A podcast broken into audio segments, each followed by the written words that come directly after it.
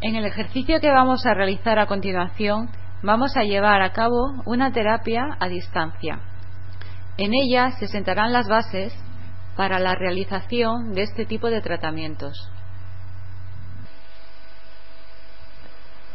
La terapia a distancia se realiza cuando por impedimento de salud o de agenda, paciente y sanador no pueden encontrarse en el plano físico.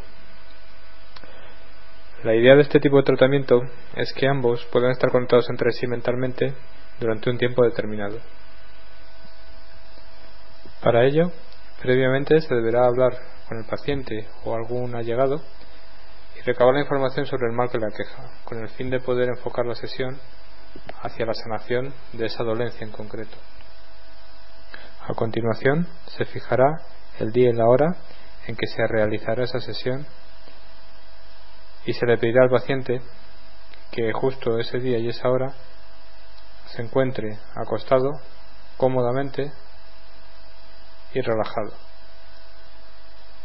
A esa misma hora, el sanador se acostará también y efectuará, entrelazando sus pulgares con las manos en forma de paloma sobre el pecho, el centrado del corazón.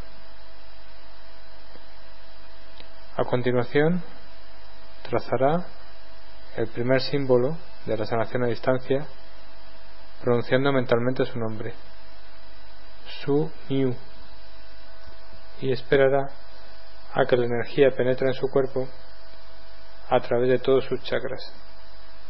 Una vez que se encuentre en disposición de hacer uso de toda esa energía, deberá realizar el ejercicio de visualizar a la persona que tiene que curar.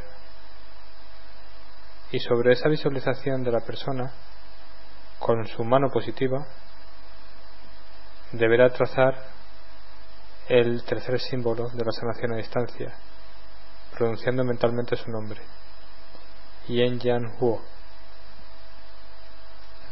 De esta forma se abrirá una conexión energética entre el paciente y el sanador a través de la mente de éste.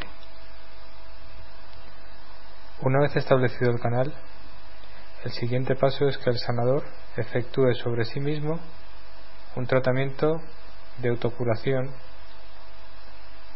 referido a la enfermedad que padezca el paciente.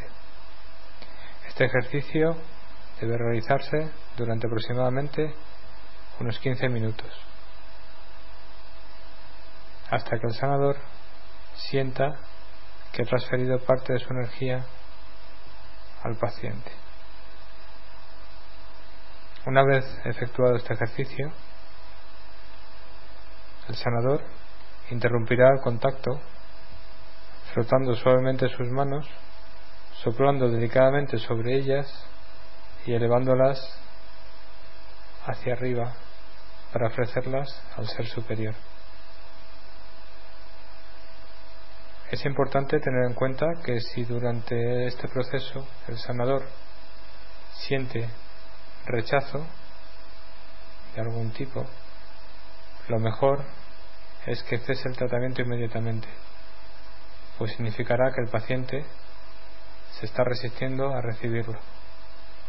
En este caso es mejor concertar otra cita y repetir todo el procedimiento.